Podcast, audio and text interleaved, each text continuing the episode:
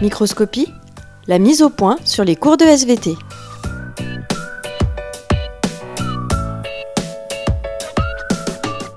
Dans cet épisode, on va parler des micro-organismes pathogènes, c'est-à-dire des micro-organismes qui nous rendent malades, mais pas seulement.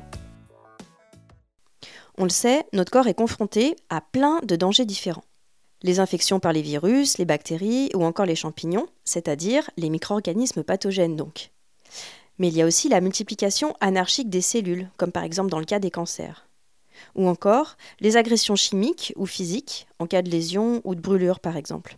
Face à ces dangers, notre organisme se défend avec son système immunitaire. Si on prend le cas des virus ou des bactéries, lorsqu'ils parviennent à passer les barrières naturelles du corps, c'est-à-dire la peau et les muqueuses, on va parler de contamination. C'est une tendance qui se confirme depuis quelques jours. Le nombre de contaminations au Covid-19 repart à la hausse. Novembre, en Ile-de-France, le nombre de contaminations semble enfin ralentir ces derniers jours. Et on se pose donc cette question, est-ce qu'il y a un réel danger de contamination en extérieur? Une fois dans l'organisme, lorsqu'il se multiplie, on parle d'infection. Il faut savoir que les bactéries parviennent à se multiplier dans les liquides de notre corps, comme le sang ou la lymphe. Les virus, eux, ils ont besoin d'entrer dans nos cellules pour se multiplier. Pour lutter contre les différents types d'agressions, notre corps utilise des organes, des cellules et des molécules particulières qui font partie de ce qu'on appelle le système lymphatique. Le système lymphatique comprend deux parties. Premièrement, les vaisseaux lymphatiques. Ils rapportent dans la circulation sanguine le surplus de liquide interstitiel, la lymphe, résultant de la filtration des capillaires sanguins et assurant le transport des globules blancs, les leucocytes. Deuxièmement, les différents organes lymphatiques, rate, thymus chez l'enfant, amygdale et ganglions lymphatiques. Ils abritent des leucocytes, cellules essentielles de défense de l'organisme et de la résistance aux maladies. Pour comprendre comment le système immunitaire se défend face à ces agressions, on va prendre un exemple. Imaginons qu'Inès soit partie se promener en forêt et qu'elle se soit griffé les mollets avec des ronces. Ah, ça fait mal. Et oui, ça fait mal. La griffure va saigner un peu, puis dans les premières 24 heures, elle va devenir rouge, chaude, gonflée et douloureuse. Ce sont là les quatre signes de la mise en place de la réaction inflammatoire.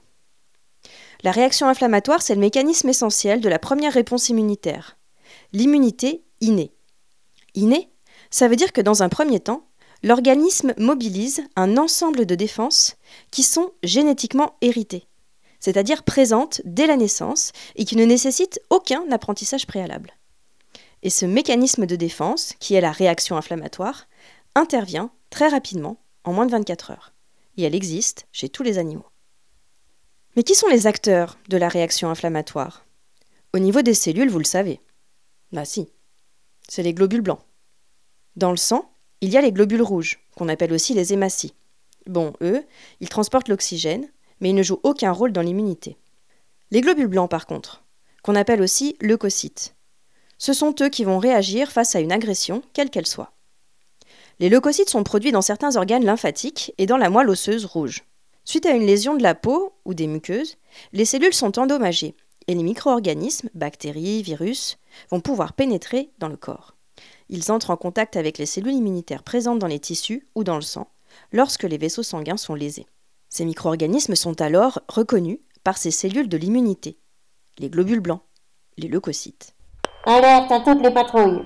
Agent étranger reconnu. Alerte à toutes les patrouilles. Alors, les leucocytes, c'est une très grande famille de cellules. Au niveau de celles qui agissent lors de la réaction inflammatoire, on trouve les mastocytes. Ils sont principalement localisés dans la peau et dans les muqueuses et ils amorcent la réaction inflammatoire en lançant des signaux chimiques d'alerte. Les granulocytes. Eux, on les appelle comme ça parce que dans leur cytoplasme, ils ont plein de petits granules. Et ces granules, ils contiennent aussi des molécules qui permettent de communiquer entre les cellules, des signaux chimiques. On peut donc considérer ces deux leucocytes comme des lanceurs d'alerte. Un lanceur d'alerte, c'est quelqu'un qui révèle un scandale. Ensuite, il y a les monocytes. C'est les plus gros globules blancs présents dans le sang. Et ils se transforment en macrophages une fois qu'ils sont passés du sang au tissu. Et enfin, il y a les macrophages justement, qui dérivent des monocytes qui circulaient dans le sang. Eux, ils ont un rôle dans la phagocytose et la mise en place de la deuxième ligne de défense. Ça, on le verra dans l'épisode 2. Autodestruction dans 3, 2, 1. C'est vrai que ça fait beaucoup de noms compliqués. Mais ce qu'il faut comprendre, c'est comment ils arrivent à identifier le danger. En fait, ces leucocytes ont des récepteurs qui sont présents à leur surface. Ce sont des protéines membranaires qui leur permettent d'identifier les pathogènes. Ces récepteurs reconnaissent des motifs moléculaires qui sont présents à la surface des micro-organismes et qui les caractérisent. Ces récepteurs, ils identifient n'importe quelle protéine étrangère, à la surface par exemple de la capside des virus, ou des membranes des bactéries, ou des champignons, qui sont par exemple responsables des mycoses. L'immunité innée repose donc sur ces mécanismes de reconnaissance, que l'on dit non spécifiques, de molécules qui sont communes à de nombreux pathogènes. Non spécifiques parce que ces récepteurs reconnaissent n'importe quel type de molécule étrangère, donc n'importe quel type d'antigène. Et ça, c'est super important, parce que ça permet à ces leucocytes d'agir très rapidement.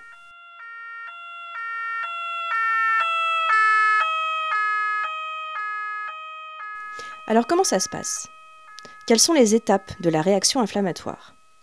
Première étape. Prenons un virus. Allez au hasard, le SARS-CoV-2. Imaginons qu'il pénètre dans l'organisme par les voies aériennes, le nez, la bouche. Grâce à un de ces antigènes, présent à la surface de sa capside, il va réussir à entrer dans ces cellules cibles, celles qui tapissent nos voies respiratoires.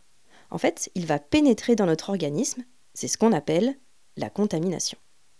Deuxième étape. À ce moment-là, les leucocytes dont on vient de parler le reconnaissent grâce à leurs récepteurs membranaires qui vont reconnaître un antigène présent sur sa capside virale, puisqu'ils reconnaissent n'importe quel antigène étranger présent sur n'importe quel micro-organisme pathogène.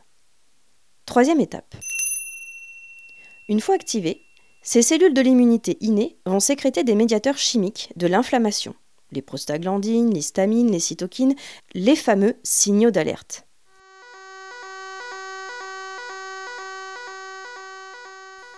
Quatrième étape. Les prostaglandines sont les molécules signal qui stimulent les nocicepteurs, c'est-à-dire les terminaisons nerveuses à l'origine de la douleur. On a donc mal, c'est un des signes de la réaction inflammatoire. Cinquième étape. L'histamine, elle, entraîne la dilatation des vaisseaux sanguins et augmente leur perméabilité. Les conséquences? C'est que le liquide sanguin qu'on appelle le plasma va sortir des vaisseaux sanguins et créer un œdème. C'est la cause du gonflement. La dilatation des petites artères va provoquer une augmentation du débit sanguin vers le siège de l'agression. Et qui dit plus de sang, dit rougeur et chaleur. Sixième étape. Enfin, les cytokines facilitent le passage des granulocytes et des monocytes des vaisseaux sanguins vers le lieu de l'infection. Le franchissement de la paroi des vaisseaux sanguins par ces leucocytes est appelé la diapédèse.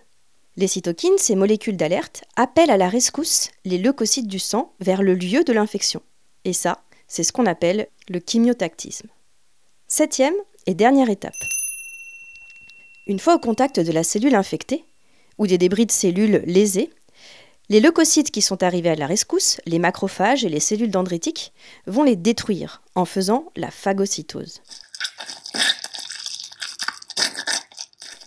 Alors pour phagocyter un pathogène ou une cellule qu'il faut détruire, ces leucocytes commencent par reconnaître les antigènes étrangers en les fixant avec leurs récepteurs non spécifiques. C'est l'adhésion. Puis elles se déforment. Elles allongent des sortes de bras de cytoplasme pour encercler le pathogène. C'est l'ingestion. Ensuite, lorsqu'elles ont ingéré le pathogène, elles vont faire fusionner la vésicule de cytoplasme qui contient ce pathogène avec d'autres vésicules qui contiennent des enzymes et qui vont détruire ce pathogène en question. C'est la digestion. Enfin, les déchets issus de la digestion sont rejetés par le leucocyte. Et voilà comment les cellules infectées par le SARS-CoV-2 sont détruites lors de la réaction inflammatoire. Avec ces différentes étapes, on comprend mieux l'origine des quatre symptômes rougeur, chaleur, gonflement et douleur. Pour la petite histoire, lors d'une infection par le SARS-CoV-2, si la réponse immunitaire est inefficace, la production des cytokines va devenir anormale et engendre un phénomène hyperinflammatoire. Cet événement est appelé orage cytokinique et il survient souvent autour du huitième jour, suivant les premiers symptômes de la Covid-19. Il induit une réponse immunitaire incontrôlée, dont les conséquences peuvent mettre en jeu le pronostic vital du malade et imposer une admission en réanimation.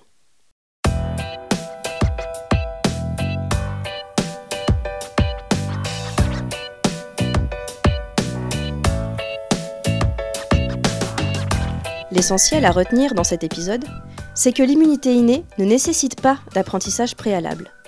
Elle est génétiquement héritée et présente dès la naissance. Très rapidement mise en œuvre, l'immunité innée est la première à intervenir lors de situations variées, atteinte des tissus, infections ou cancer. C'est la première ligne de défense qui agit d'abord seule, puis qui se prolonge pendant toute la réaction immunitaire. La réaction inflammatoire aiguë en est un mécanisme Elle fait suite à l'infection ou à la lésion d'un tissu et met en jeu des cellules et des molécules à l'origine de symptômes stéréotypés rougeur, chaleur, gonflement, douleur. Suite à la phagocytose, les cellules dendritiques vont garder un fragment du pathogène, un antigène, et elles vont le présenter sur leur récepteur à la surface de leur membrane. Pourquoi? Pour aller présenter cette molécule dangereuse à la deuxième ligne de défense de l'organisme, l'immunité adaptative. Mais ça, je vous en parle dans le prochain épisode. À bientôt